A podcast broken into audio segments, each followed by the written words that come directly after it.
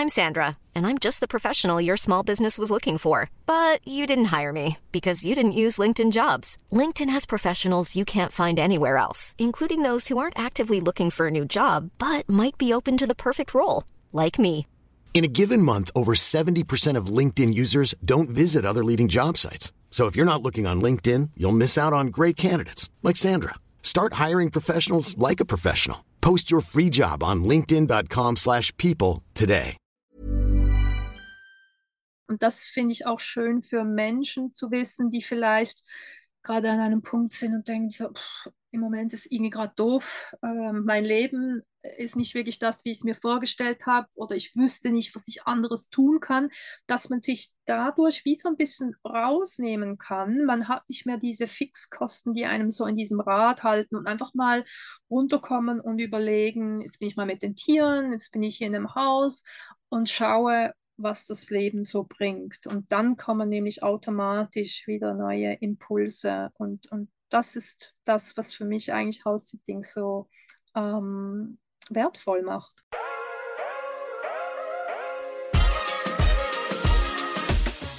Hallo und herzlich willkommen zum Peace, Love and Om Podcast. Ich bin Katja und bei mir ist heute Diana und sie reist zusammen mit ihrem Freund seit vier Jahren mit nur einem Koffer durch die Welt und gibt dazu kein Geld für Unterkünfte aus. Hallo Jana. Hallo, guten Morgen. Wie machst du das? Also warum, erklär mal so ein bisschen, ähm, du reist mit deinem Freund quasi äh, seit vier Jahren um die Welt mit einem 23-Kilo-Koffer, hattest du geschrieben. Aber es ist nicht das klassische Reisen. Was machst du genau? Also wir passen auf die Häuser und die Haustiere anderer Menschen auf. Das ist so mal die Grundbeschreibung ähm, von House-Sitting. Und das geschieht über, also man kann sich über eine Plattform wie auch das Couchsurfing, das sagt vielleicht mehreren Leuten noch etwas, kann man sich mit einem Profil anmelden ähm, und sich bewerben auf, Leut, äh, auf Häuser oder kann sich bewerben für ähm, ja, das Wohnen in Häusern von Menschen, die gerade in die Ferien gehen oder ein Sabbatical planen oder so ähnlich. Mhm, mhm. Wie bist du da damals drauf gekommen? Ähm, das kam über Umwege. Also es ging eigentlich darum, dass ähm, Joe, mein Lebenspartner und ich gerade in einer Sackgasse waren. Also unser, äh, wir, wir haben unsere eigene Fir hatten unsere eigene Firma, waren eigentlich äh, eher Workaholics, hatten sehr viel zu tun, auch eigenen Shop, eigenes Design ähm, von nachhaltiger ähm, Damenbekleidung. Und ähm, dann kam es, dass die, äh, unser Laden, den wir zurzeit hatten, dass die Besitzer eine 300-prozentige Erhöhung des, ähm, der Miete veranschlagten. Und für uns war es dann eigentlich klar, dass wir da ähm, gar nicht drüber nachdenken müssen, dass wir da nicht mitziehen können. Und anstatt wieder in alte Fußstapfen zurückzugehen, also vor dem Laden hatte ich in Anführungszeichen nur meine ähm, Designs über Fachmessen verkauft und es war eh Zeit für eine Änderung. Also es war wirklich so ein willkommener Push zu sagen, okay, what now? Was, was machen wir mit, mit, mit, ja, mit dieser Ausgangslage? Und danach, wir lassen uns doch einfach alles aufgeben und reisen und einfach schauen, was kommt. Wir hatten da noch absolut keine Idee, ähm, wie wir das machen und auch wie lange äh, wir mit unserem Gesparten dann überhaupt vorwärts kommen. Also es war wirklich so einfach mal alles weg, loslassen. Und, ähm, und in der Zeit, also wir hatten genau drei Monate Zeit. Ähm, in der Schweiz ist es so, dass die Kündigungsfrist einer Wohnung drei Monate dauert und ähm, auch das Ladengeschäft, ähm, also dass wir das alles auflösen konnten.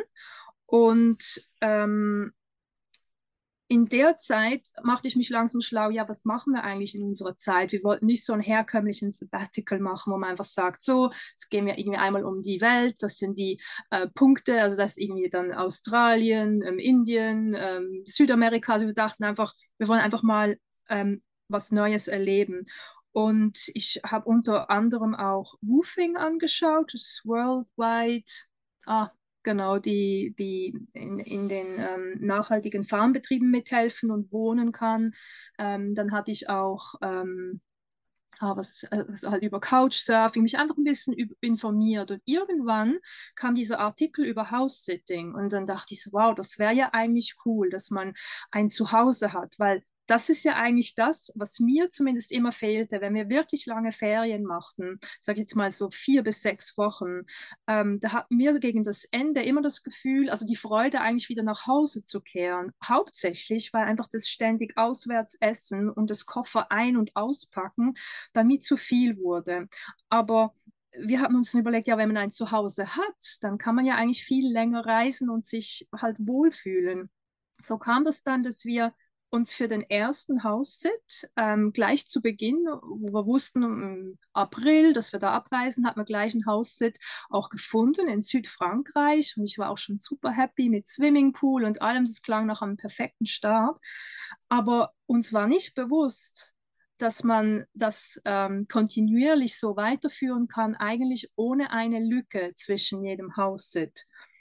Und das war nur mal so ein spontaner Gedanke, wo ich dachte so zu meinem Freund, jetzt haben wir ein Haussitz, so was wäre, wenn wir eigentlich die ganze Reise mit House-Sitting machen könnten? Und wie dann eigentlich auch von allen die Reaktion war, so, ah, das geht doch nicht, viel zu kompliziert und dass es dann passt.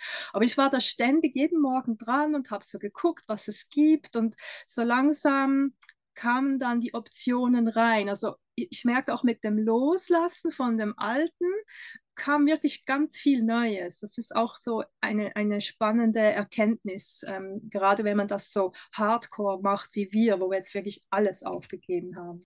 Das heißt, habt ihr das Auto noch oder, oder wie seid ihr nach Frankreich gekommen? Ja, also zu Beginn, ähm, da wir noch ein Auto hatten, dachten wir uns, lass uns mal klein anfangen und einfach versuchen, in Europa uns zu bewegen mit dem Auto. Einfach einfachheitshalber und auch mit der Möglichkeit, dass man doch noch ein bisschen mehr als die zwei Koffer, die wir eigentlich angepeilt hatten, mit uns mitnehmen können. Also so war es zu Beginn tatsächlich dann am Anfang noch ein volles Auto mit den zwei Koffern und vielem anderen drin so als Übergangsphase.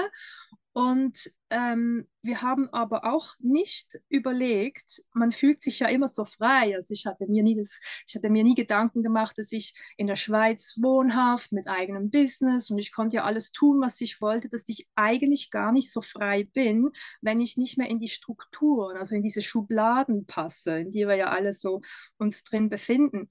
Und ähm, und dann kam nämlich dann die böse Überraschung, da wir ja uns abgemeldet hatten. Das ist einfach aus Kostengründen auch. Und da wir ja nicht wussten, wie lange und wohin es uns zieht, haben wir uns wirklich abgemeldet von der Schweiz. Also kein Resident mehr. Und ähm, dann irgendwann, ich glaube, das war etwa drei Monate nach unserer Abreise, ähm, kam dann ein Brief an eine, also an die Adresse, die wir als erstes als unseren neuen Wohnsitz angegeben hatten, der ja in dem Sinn einfach mal ein Haussit war zu Beginn, ähm, dass wir innerhalb ähm, drei Tagen sofort das Nummernschild unseres Autos ähm, beim Amt in der Schweiz abgeben müssen und wir ab diesen, also nach diesen drei Tagen uns nicht mehr in diesem Auto fortbewegen dürfen. Und das war für uns ein Riesenschock, weil mir war nicht bewusst, dass ich nicht mit meinem Auto, das angemeldet war, als sobald ich nicht mehr Resident bin in der Schweiz, mich nicht mehr fortbewegen darf. Und es wurde mir auch nirgendwo erklärt, als ich mich abgemeldet hatte oder so. Das war wirklich wie einfach eine, eine ziemlich harte ähm, Lernlektion, weil wir waren zu dem Zeitpunkt auf einer Radtour zwischen zwei Haussitz, ähm, zu welcher wir keinen ähm, Access, also keinen Zugang zu unserem Auto hatten. Also wir waren wirklich in der Pampa. Es war gerade ein Jahrhundertsturm. Wir waren gerade so eingebunkert ähm, in einem Hostel und wussten, jetzt haben wir drei Tage Zeit, um das Auto also mit dem Fahrrad zu einem Bahnhof zu gelangen, mit dem Zug zu unserem Auto und das Auto dann wieder nach Basel zurückzufahren, nur um diesem etwas unsinnigen Gesetz quasi gerecht zu werden und ohne Strafe davon zu kommen. Das ist spannend. Da handhabt die Schweiz das ein bisschen anders als Deutschland, weil, äh, soweit ich weiß, darf man mit dem Auto, wo man in Deutschland abgemeldet ist, fahren, wenn man, äh, es muss irgendwie jemanden geben, dem man quasi die Vollmacht gibt, wenn Briefe ankommen sollten, Blitzer oder sowas. Äh, aber man, mhm. man darf sich selbst äh, abmelden, auch wenn man der, der Halter des Fahrzeugs ist. Da ist die wow, Schweiz. Ja, das macht auch total Sinn. Ja. Also und wir hatten auch diese Adresse, weil das war auch mein Gedankengang, solange man uns erreichen kann, solange wir irgendwelche anfallenden Kosten oder Strafen bezahlen, sollte ja kein Problem bestehen. Und wir hatten auch dann die Adresse äh, meiner Mutter angegeben und ähm, wir haben dann eine Lösung gefunden. Ähm, also wir mussten dann zurück. Also ich habe mich dann auch schlau gemacht, äh, mit den Ämtern telefoniert, die das auch alle verstanden haben, aber die meinten, sie können nichts ändern, wir müssen wirklich zurückkommen. Und, und wir hatten uns dann entschieden, weil wir das Auto zu dem Zeitpunkt noch brauchten. Wir hatten auch noch einen Haussit in Spanien anschließend nach der Fahrradtour und ähm, wollten noch nicht so schnell diesen Luxus aufgeben und hatten dann kurzfristig das Auto auf meine Mama überschrieben, dass es dann halt auf sie lief und wir somit noch ähm, mit auf der Versicherung waren und somit noch weiter unsere Reise dann quasi wieder fortsetzen und abschließen konnten. Aber das war schon ähm, ein nicht so schönes Erwachen äh, durch diese Bürokratiegeschichten, die da manchmal entstehen. Wahnsinn. Und dann habt ihr es aber irgendwann trotzdem abgegeben, das Auto. Ja, genau. Also wir hatten dann ähm, nach, also wir hatten Frankreich, dann eine zweieinhalbmonatige Fahrradtour. Das war unser Wunsch. Ähm, Nordfrankreich, die ganze Atlantikküste bis Spanien runtergefahren. Ähm, und danach mit dem Auto ein Haussit in Spanien, in der, an der Costa Brava. Und danach sind wir wieder zurück in die Schweiz und dann ging es weiter mit einem Haussit in der Türkei. Und da dachten wir, okay, jetzt beginnt es langsam ein bisschen weiter zu werden ähm, und sahen auch die anderen Optionen, die da noch auf uns warteten, die ich dann sehnsüchtig nicht annehmen konnte, weil die Idee war ja auch wirklich wegzugehen und Neues zu entdecken, nicht einfach die Länder wie jetzt Frankreich, Italien, Deutschland, Spanien, die man alle schon kennt, sondern ein bisschen mehr entdecken. Und dann haben wir uns entschieden, da auch das Unterstellen von einem Auto entweder extrem teuer oder schwierig ist, haben wir dann gesagt, ach, lass es uns einfach verkaufen und wir hatten dann einen kleinen ähm, Lagerraum gemietet mit äh, anfänglich noch ähm, 16 Quadratmeter, also 8 Quadratmeter pro Person, um einfach die Wintersachen, Sportsachen und noch ganz wenig Haushalt, so Lieblingsstücke, irgendwie eine Schüssel aus der Türkei oder solche Dinge, die man nicht wegtun wollte, ähm, noch einzulagern. Und das Auto war dann weg. Und wir hatten dann einfach noch diese zwei Koffer mit 23 Kilogramm, die wir so gut es ging versucht haben, auf Winter und Sommer einzurichten, weil man weiß ja nie, wo landet man in dem nächsten Haus. Ist es da wärmer, kälter? Das ist so ein bisschen die Herausforderung, das richtige Packen ähm, für so eine endlose Reise. Und wo ging es dann hin? Also, Sie seid einmal quer über den Kontinent oder was war so das Weiteste, wo ihr hingekommen seid? Ähm, ja, also wir sind tatsächlich dann einmal rund um den Globus. Ähm, also man könnte sagen, das weiteste war dann Australien. Ähm, und wir hatten es auch so versucht zu arrangieren, ähm, dass es halt ähm, organisatorisch und auch so ein bisschen von unserem CO2-Ausstoß ähm, verträglicher oder verträglicher wird. Und die Idee war dann eigentlich aus der Türkei, weil ja dann langsam der Winter nahte, dass wir dann über Indien und Singapur, Australien so quasi langsam unseren Weg dahin machen. Und dann kam aber ein Hausset in England über den ganzen Winter. Also ich glaube, das waren dreieinhalb Monate in Devon. Also das ist auch ganz schön an der südlichen Küste, auch relativ mild. Und ich habe immer gesagt, das Erste, wenn wir Haussitting machen, ich möchte irgendwo sein, wo es im Winter warm ist und Sonne hat. Und dann hatten wir tatsächlich diesen Winterhaussit in Devon angenommen nach der Türkei, ähm, einfach weil es gerade gut gepasst hat. Und um auch ganz ehrlich zu sein, für mich war es so ein bisschen, mein Papa war schon lange ähm, schwer krank, also 20 Jahre. Und eigentlich von dem her würde man sagen, ja, ähm, macht es auch keinen Sinn, jetzt irgendwie in der Nähe zu bleiben. Aber man merkte, es könnte langsam dem Ende zugehen. Und für mich war es wirklich so eine Entschuldigung zu sagen, ich bin halt doch noch in der Nähe, nicht ganz so weit weg. Und wenn was wäre, könnte ich nochmals quasi nach Hause mit so einem Tagesflug. Und, und das war wahrscheinlich auch so ein bisschen mit der Grund, weshalb wir noch unser Europa ein bisschen verlängert hab, haben, auch wenn es halt wieder eine Destination war, die jetzt noch nicht ganz so aufregend war, wie wir es uns oder wie ich es mir zumindest erhofft hatte. Wonach sucht ihr denn eure Haussitz aus? Also geht ihr da auch nach den Tieren, nach der Umgebung, nach dem Land? Was, was sind eure Kriterien? Ja, also wenn man so nonstop, also Fulltime House-Sitter ist, ähm, ist natürlich in erster Linie die, ähm, das Datum und die Lage ähm, die ausschlaggebend ist. Also ich würde sagen, das Datum eigentlich als erstes, weil in der Regel schauen wir dann wirklich, okay, wann ist unser nächster Haus, also aktueller Haussitz zu Ende und wir versuchen dann etwas zu finden, was so anschließend wie möglich ist. Und dann natürlich nicht auch gleich einmal um den Globus geflogen. Zum einen äh, generiert es ja dann auch wieder Kosten, die man eigentlich meiden möchte. Und das muss ja nicht wirklich sein. Und daher dann auch die, die Lage, dass es zumindest auf dem gleichen Kontinent ist. Und ähm, interessanterweise sind eigentlich dann die Haustiere ähm, das, was zuletzt ähm, der, der ausschlaggebende Grund ist. Aber es sind dann immer die Haustiere, die den, den Haussitz zu dem machen, was er ist. Also wo man wirklich dann auch ähm, wehmütig darauf zurückschaut, für die Tierchen, die man zurücklassen musste. Und schlussendlich ist es dann das Wichtigste am Schluss, aber bei der Auswahl ähm, das Letzte eigentlich. Gibt es so Favoriten? Habt, habt ihr lieber Hunde, Katzen, Pferde, Meerschweinchen? Ja, ähm, da gibt es wirklich alles. Da gibt es auch ganze ähm, Bauernhöfe, die man übernehmen kann.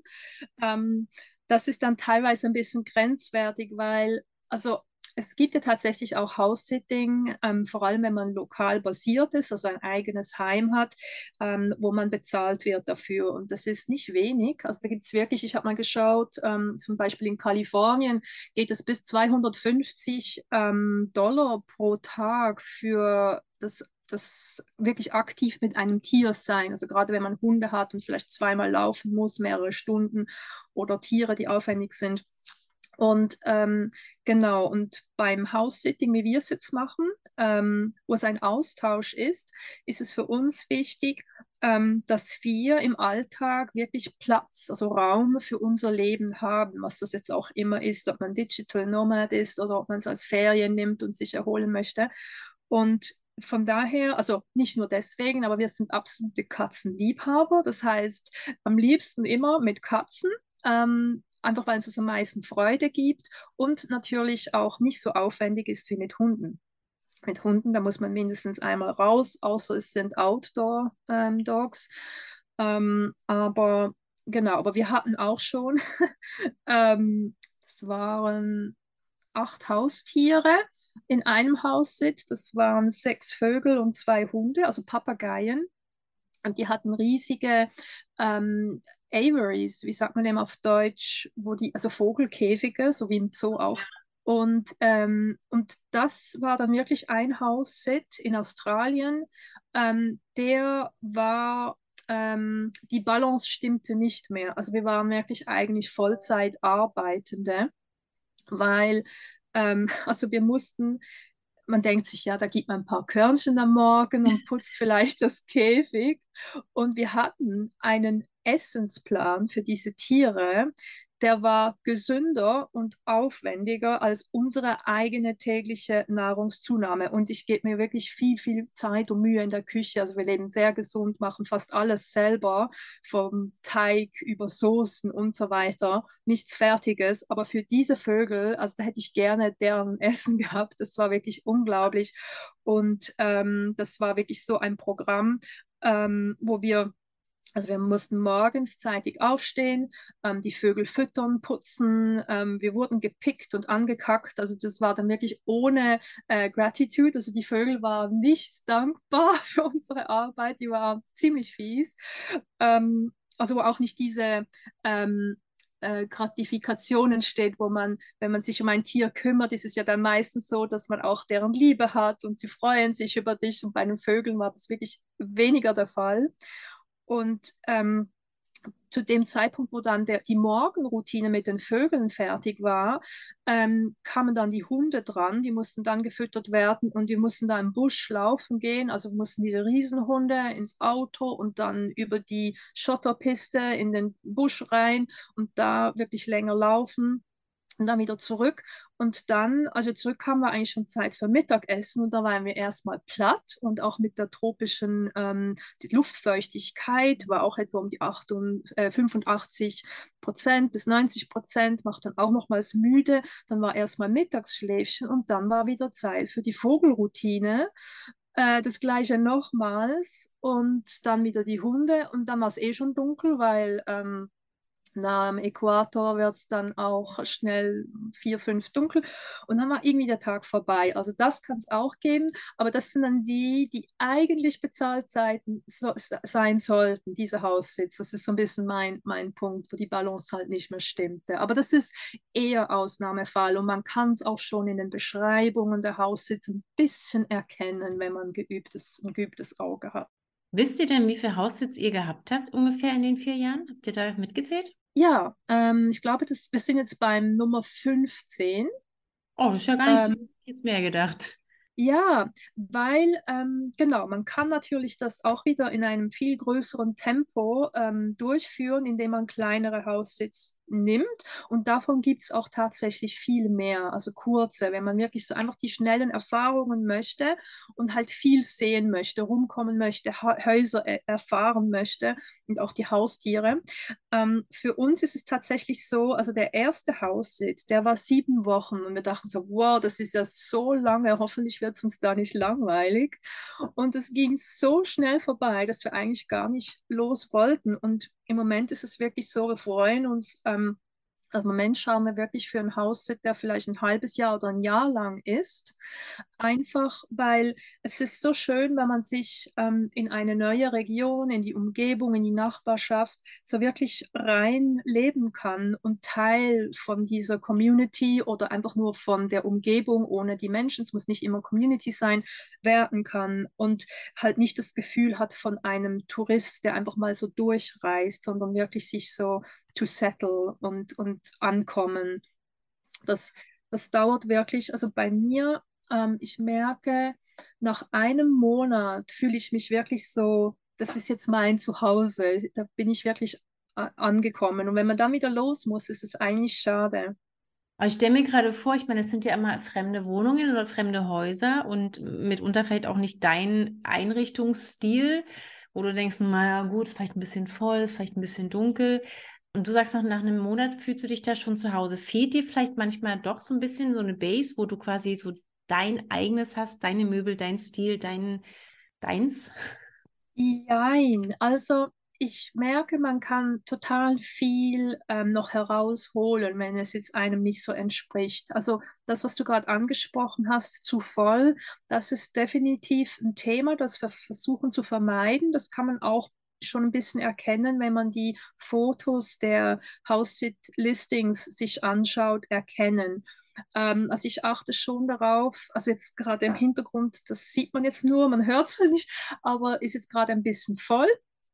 Ähm, wo man eben quasi ankommt und es ist halt ein, ein gelebter Haushalt und man hat wie noch nicht so sein Plätzchen. Also man muss sich ja auch einbringen können. Und ähm, bei den meisten ist es dann schon so, ähm, dass wenn sie sich ja damit auseinandersetzen, dass sie ein Plätzchen freiräumen, dass es vielleicht ein Schrank frei ist oder auch die Tische leer sind, also die Schreibtische, dass man auch seinen eigenen Arbeitsplatz da einrichten kann. Ähm, aber es gibt durchaus auch ähm, Themen, wie ähm, dass man vielleicht nicht so gut schläft in einem Haus ähm, oder eben, ähm, also es gab vielleicht äh, als Beispiel mit Schlafen und, und äh, Arbeiten. Ähm, da war ein Haus-Sit in, ähm, in Costa Rica. Das war ein wunderschönes Haus mitten im Regenwald ähm, auf einem Berg. Ähm, alles grün rundherum, also man, es war wirklich so eine Terrasse mitten im Dschungel und eine schöne Plattform mit vorne raus Schwimmbad, eigener Wasserfall und alles, was man sah, war wirklich nur Hügel, Berge mit Regenwald und man sah ähm, Faultiere, Tukane und ähm, Papageien rumfliegen. Also es war wirklich das Paradies pur und ähm, wir hatten uns da auch kaum, kaum rausbewegt, weil es einfach alles hatte, was wir brauchten und der Weg auch beschwerlich war durch den Dschungel, die Schotterpisten und manchmal mit Regen und so sind auch, äh, wurden wir auch eingesperrt einmal, da das ähm, Wasser den Weg quasi mitgerissen hat und es gab keinen Weg mehr aus diesem Regenwald eigentlich rauszukommen, aber das war dann nur eine Woche. Ähm, am Schluss hatten wir zum Glück noch Reis und Bohnen übrig, die uns da ähm, ähm durchfütterten, aber in diesem Haus, was eigentlich so perfekt war, ähm, waren wir immer müde. Also wir hatten wirklich so viel geschlafen und anfangs dachten wir, ja, das ist vielleicht noch ein bisschen Jetlag oder das ist ähm, vielleicht auch die Hitze. Und ähm, da ich unterwegs auch ähm, jetzt in den vier Jahren mittlerweile auch mehrere neue Ausbildungen online gemacht habe, eine davon war ähm, was du. Ähm, ich weiß nicht, ob dir das was sagt vielleicht einfach als kleine Erklärung. Also Ayurveda ähm, sagt ja bestimmt, was ist ja eigentlich das Wellbeing für den Körper, also das vedische. Ähm, man sagt immer vom Indischen, aber eigentlich war ja das ähm, ein großes Kontinent von der Türkei bis nach Asien, Bharat, wo das ganze Sanskrit und das Vedische eigentlich ähm, seinen Ursprung fand. Und Vastu ist das gleiche wie Ayurveda für den Körper. Ähm, ist, ist das Ayurveda für das Haus sozusagen. Also man baut ähm, oder arrangiert sich mit den Energielinien der Erde. Und ähm, Richtung Feng Shui? Nein, also es ist eigentlich die Idee, also kann man sagen ja, aber es ist komplett unterschiedlich. Also das Feng Shui ist ein Spross, der damals abging von dem Vastu mhm. und ähm, hat sich dann in eine ziemlich eigene andere Richtung entwickelt. Also es gibt noch ganz wenige ähm, Schnittstellen, vielleicht könnte man sagen. Ähm, wo sich das was du dann wirklich noch auch auf die Ausrichtung, auf die ganzen Häuser und ähm, Geometrie und Strukturen mit ähm, ähm, konzentriert, auch in der Analyse das berücksichtigt. Und ähm, ich hatte dann ähm, auch die Erlaubnis von den Hausbesitzern, das Haus zu analysieren. Ich hatte dann meinem Joe nichts davon gesagt, weil ich ja auch den Beweis wollte, so schauen wir mal in Bezug auf Schlafen. Und dann war das wirklich so, ähm, dass er sich auch ähm, relativ bald, also er hatte immer Mittagsschläfchen gemacht, das ist überhaupt nicht seine Art und ähm, hat sich auch beklagt über die Müdigkeit. Ich war auch müde dass ich es dann analysiert hatte, war es tatsächlich so, dass der Eingang ähm, so gelegen ist, dass es quasi auch, ähm, ähm, ich weiß nicht mehr den genauen Ausdruck, also ähm, hm, nicht unerträgliche, sondern äh, enorme Müdigkeit ähm, unterstützte. Und so hat man dann einfach so seine Themen in jedem Haus, wo vielleicht etwas nicht stimmt oder man sich einfach nicht wohlfühlt und man sich dann entweder ähm, ja, jetzt in meinem Fall ich das Haus analysieren kann und da vielleicht dann mir den anderen Weg über die Terrasse suche oder so, äh, wenn dieser Eingang jetzt nicht förderlich ist oder wo man halt vielleicht auch mal das Bett umstellt ähm, und dann schaut, ob man besser schläft. Oder dann halt im letzten Haussit in England habe ich mir auch einfach, ähm, weil es im ganzen Haus sehr kühl war, hatte ich mir dann so einen kleinen Tisch in das wärmere Wohnzimmer, das genügend Platz hatte, gestellt. Also man muss sich manchmal, also es braucht schon eben Zeit, bis man sich wirklich auch zu Hause fühlt. Und das ist wahrscheinlich auch das, weshalb man weshalb ein längerer Haussitz willkommen ist. Man braucht einfach diese Zeit, um sich überhaupt mal einzuleben und wohlzufühlen, bis man wieder eigentlich sein Leben beginnen kann. Wo ist der Supermarkt? Wo kann ich arbeiten? Äh, schlafe ich gut? Ähm, wer sind die Nachbarn? Ähm, oder auch mit den Haustieren. Manchmal dauert es vielleicht ein bisschen länger, bis sie sich an einen gewöhnen. Also da gibt es ganz viele Punkte, bis man, bis man wirklich mal einfach wieder sich angekommen ist. So. Mhm, das glaube ich. Aber jetzt muss es natürlich trotz allem finanziert werden. Also ihr müsst ja auch äh, von A nach B kommen und ihr müsst ja auch essen. Äh, wie verdient ihr unterwegs euer Geld? Ja, also im Moment ist es tatsächlich so, ähm, dass wir nach wie vor von unserem Ersparten reisen oder leben. Und äh, wir hätten nie gedacht, also als wir angefangen haben, dachten wir so, ja, jetzt mal schauen, ob das ein Jahr oder zwei vielleicht reicht, je nachdem, was man so macht. Aber die Tatsache ist, wenn man keine Fixkosten hat und alles abgemeldet hat, man braucht kaum Geld. Also wir haben jetzt wirklich in den vier Jahren ähm, Geld gespart und uns zusätzlich ein Grundstück in Costa Rica gekauft. Wow. Also wenn man sich das mal einfach so sacken lässt, das ist unglaublich, wie viel Geld wir im Alltag ausgeben, nur damit wir über die Runden kommen, nur damit wir dann in der Zeit arbeiten können, um uns wieder dieses zu finanzieren. Also wenn man diesen ganzen Leerlauf eigentlich weglässt, dann realisiert man, wie wenig man eigentlich zum Leben braucht. Und deshalb, also ich ähm, ermutige auch jeden, wir hatten jetzt das Glück, dass wir Erspartes hatten.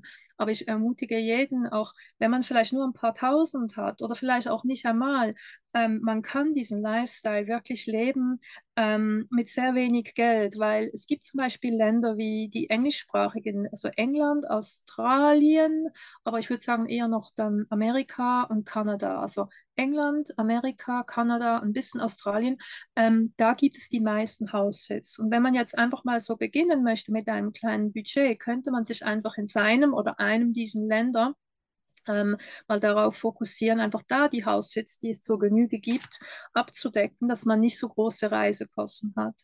Und auch in Bezug auf Ernährung, also man muss ja kommt dann halt drauf an, was, was sind ähm, die eigenen Wünsche und Bedürfnisse. Man muss ja nicht ähm, auswärts essen gehen. Also klar ist es vielleicht auch ein Teil vom Erfahren dieses Landes, wo man einfach die Küche dort erleben möchte. Aber man kann natürlich auch einfach auf Märkten einkaufen und ähm, frisch mit frischen Zutaten eigenes zubereiten. Oder dann äh, gibt es viele Haussitz, die auch Gärten haben und wo man dann halt die Gärten pflegt, aber sich auch ähm, da, da bedienen darf. Also auch da kann man eigentlich mit super geringen Kosten ähm, sich, sich ähm, eindecken.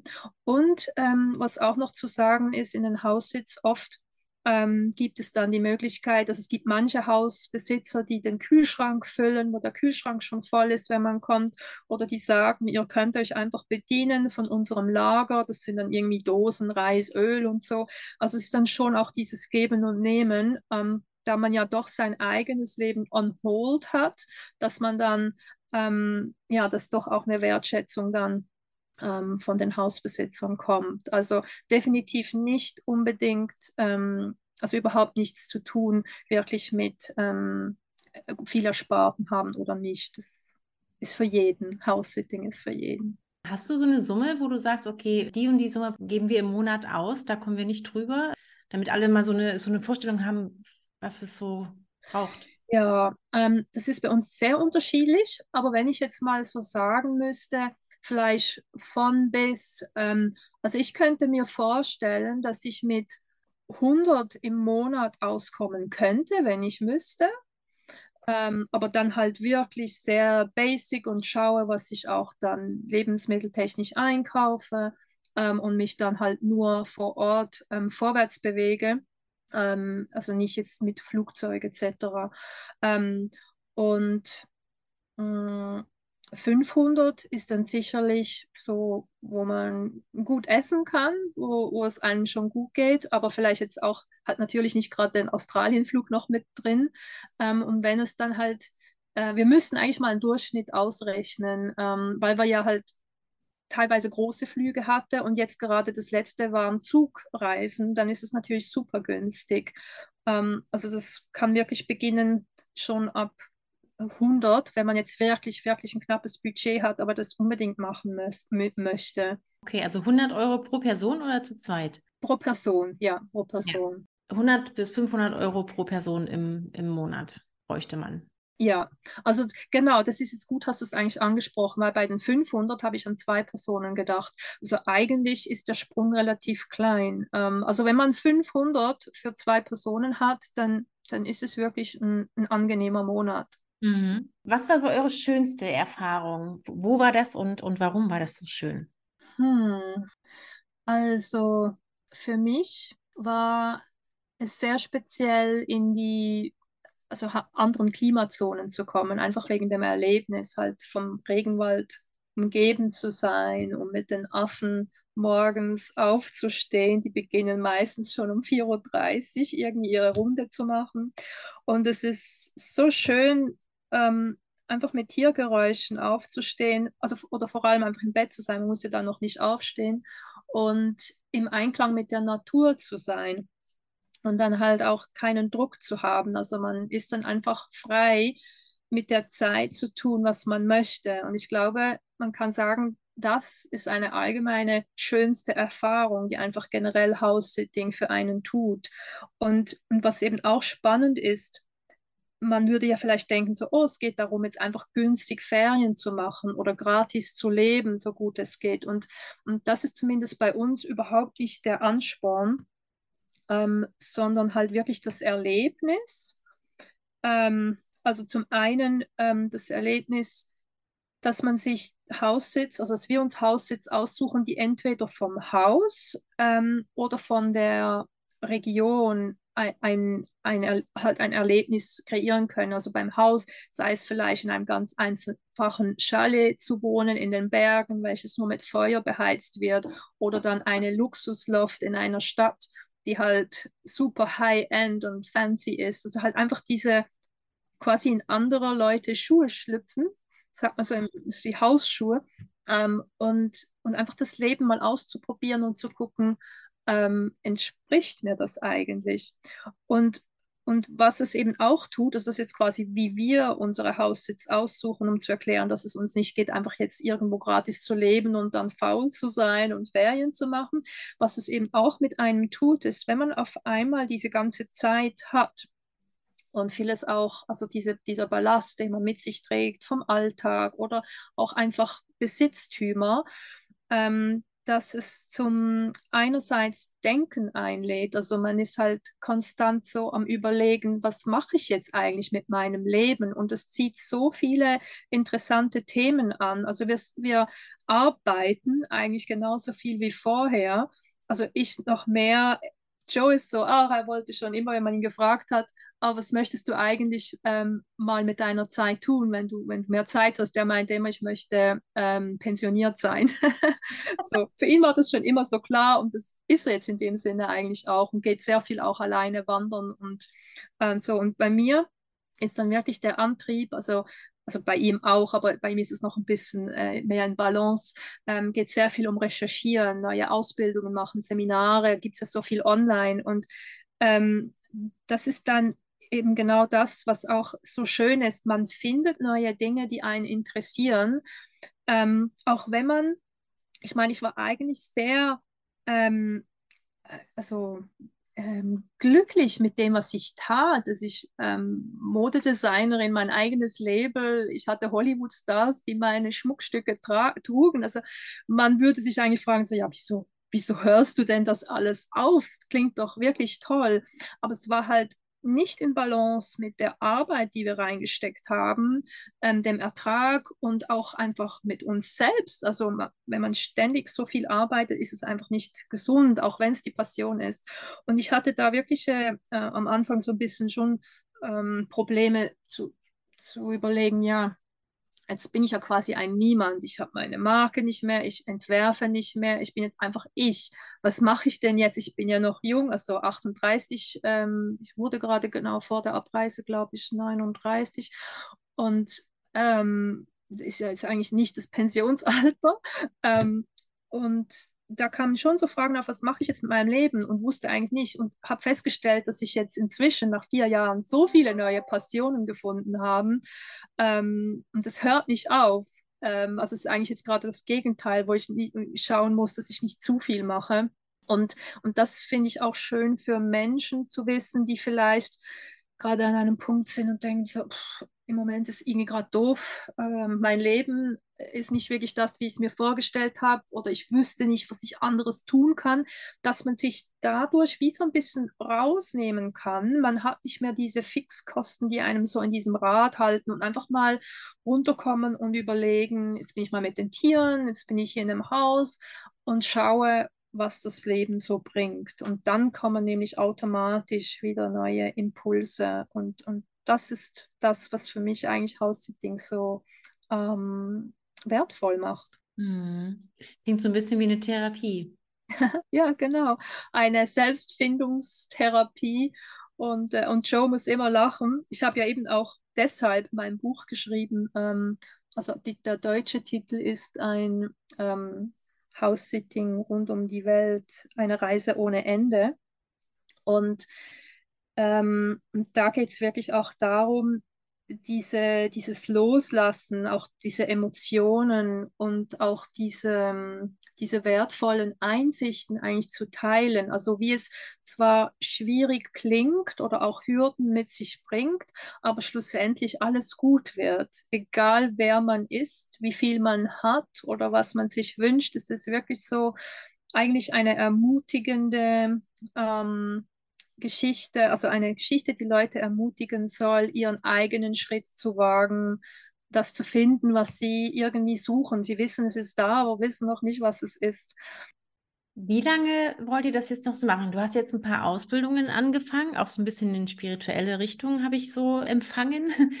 Arbeitest du das schon oder lässt du erstmal, willst du erstmal nur lernen, lernen, lernen? Also bietest du schon irgendetwas an?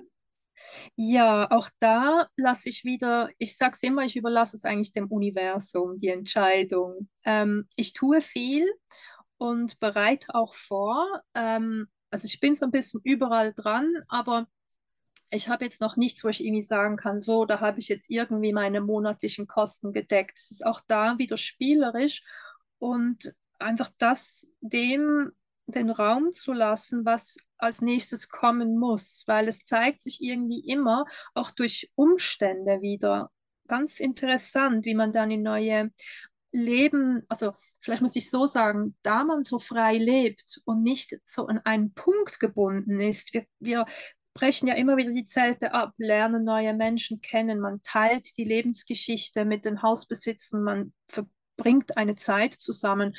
Und da geben sich wieder so viele Synergien oder auch einfach Energie, der Austausch und durch das Reisen, man hört und sieht so viel.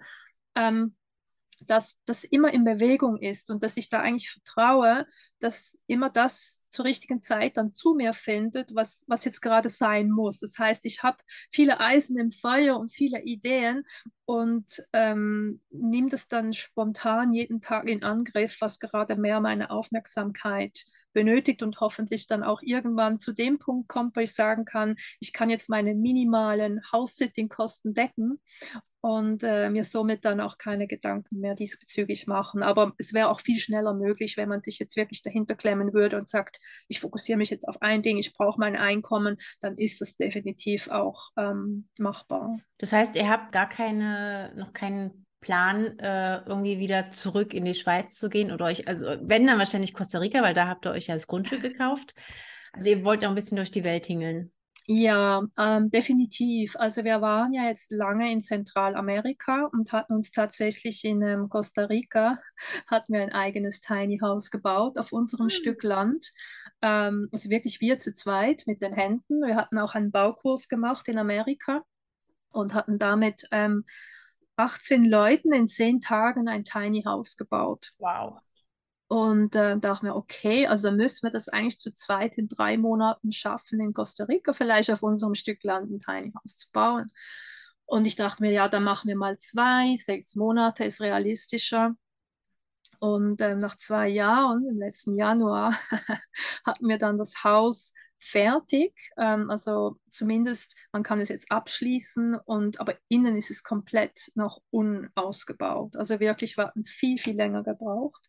Und es war eigentlich auch, ich würde sagen, eine der schwersten Zeiten, die wir hatten ähm, in, in, unserer Reisezeit. Ähm, einfach da wir das Klima ähm, und die Gegebenheiten extrem unterschätzt haben. Ähm, äh, wir hatten uns unwissend ein Stück Land gekauft, das in einer der letzten ähm, ähm, Zonen in, in, Costa Rica, die noch absolut unentwickelt sind, ähm, ähm zugetan. Also es war, die haben erst in 2000 elf Strom bekommen und auch mit Internet ist es noch schwierig. Also es war wirklich so, wir waren da ein bisschen sehr naiv und unbedarft, aber manchmal braucht es das auch, diese schnellen Entscheidungen, die einem dann weiterbringen und haben dann halt im Verlauf gemerkt, dass es zum einen natürlich für die ähm,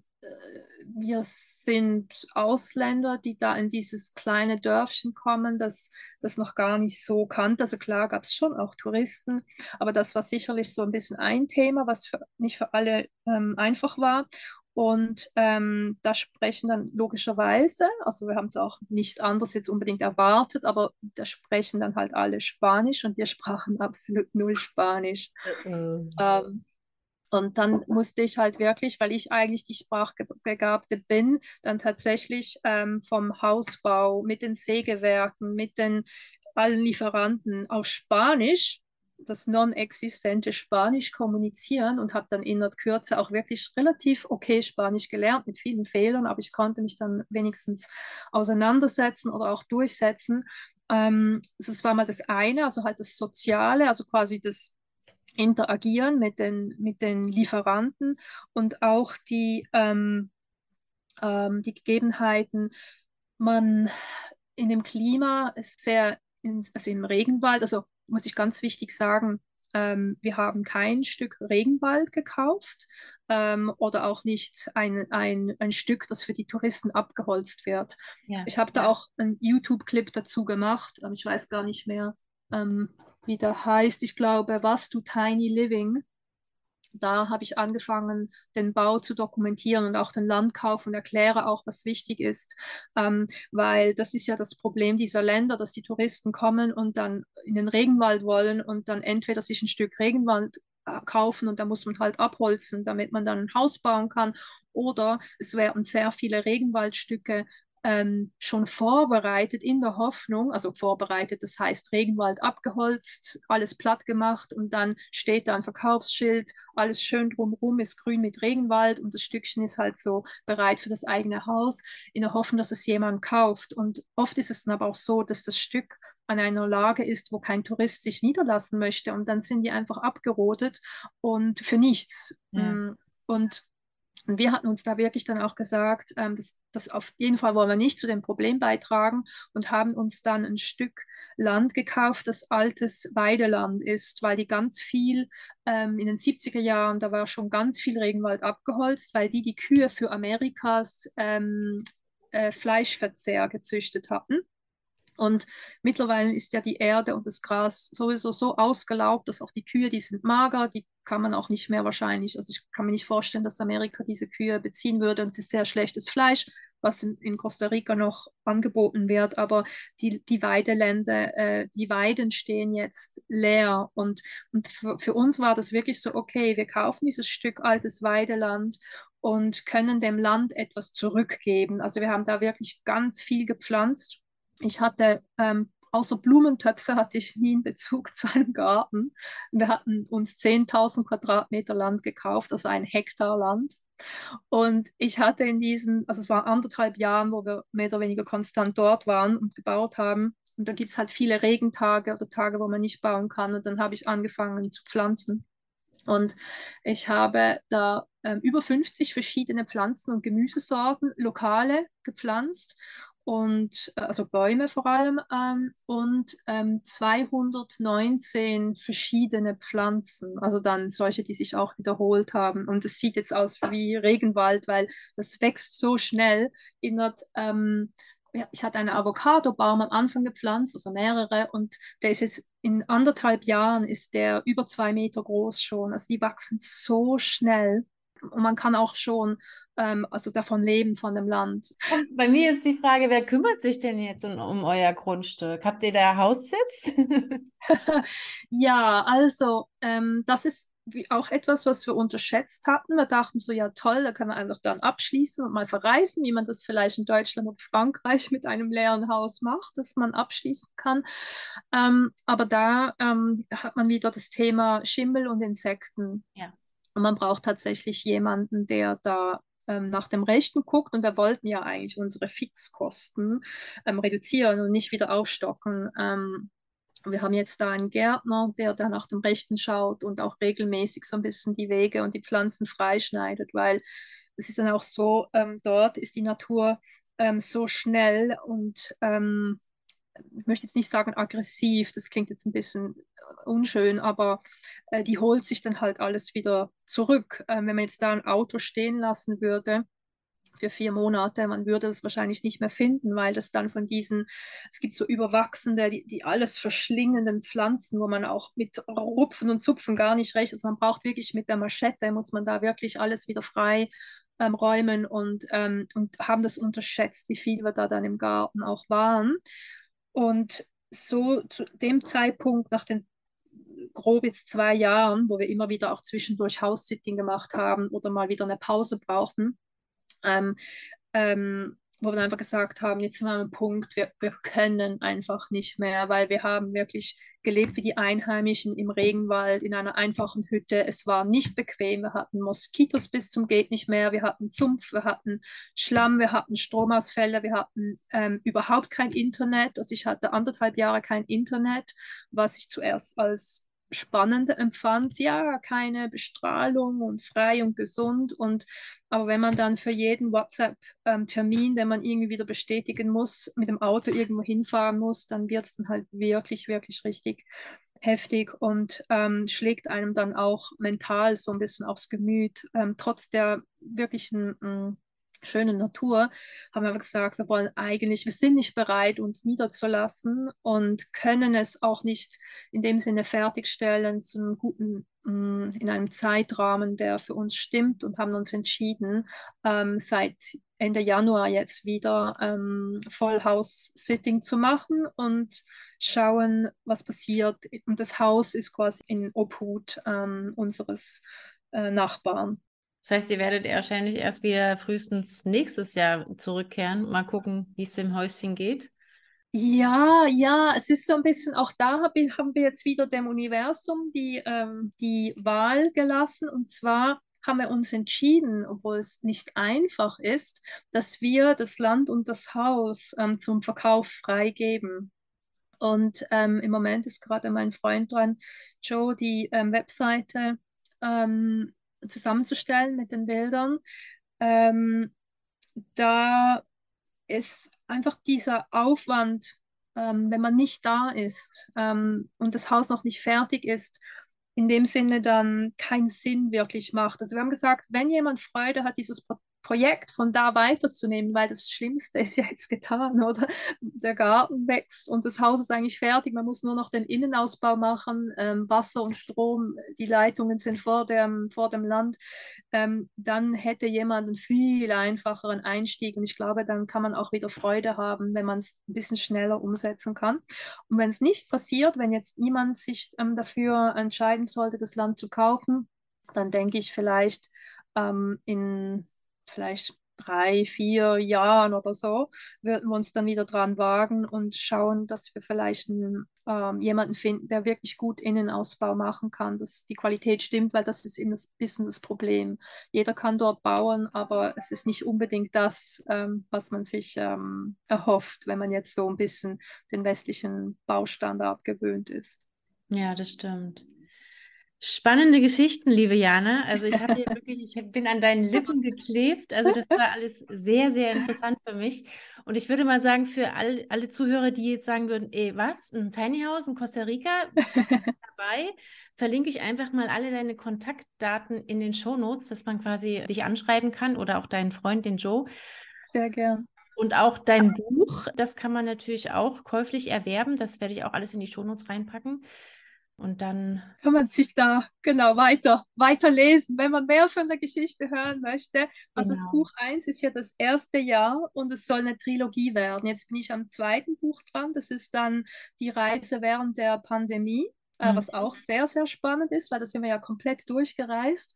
Und dann das dritte ist dann das, wovor ich mich am meisten scheue, der Bau mit dem Land in Costa Rica und die Geschichten, die da. Und das ist dann quasi so die abgeschlossene Geschichte unserer Reise. Wer weiß, vielleicht kommt ja noch ein Teil 4. Wer weiß, was danach noch Spannendes kommt. Ich meine, es ist ja noch nicht vorbei, euer Leben.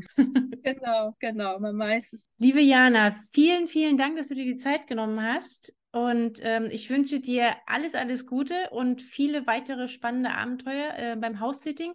Auch da werde ich noch so ein paar Links reinpacken. Trust House Sitters oder wie sie alle heißen, wenn man das selber mal ausprobieren will, ist eine tolle Sache. Mache ich jetzt auch in diesem Sommer. Ah, super, spannend. Genau, also ähm, liebe, liebe Grüße nach, du bist gerade in Deutschland, lustigerweise. Ja, ja vielen Dank auch für das, ähm, ja, äh, dabei sein, zu dürfen und die Geschichten zu teilen. Es hat mich wirklich sehr gefreut. Ich freue mich immer darüber zu erzählen und ähm, vielleicht auch Ideen oder Inspirationen in die Köpfe anderer zu setzen, was es noch alles so gibt, wie man günstig reisen kann.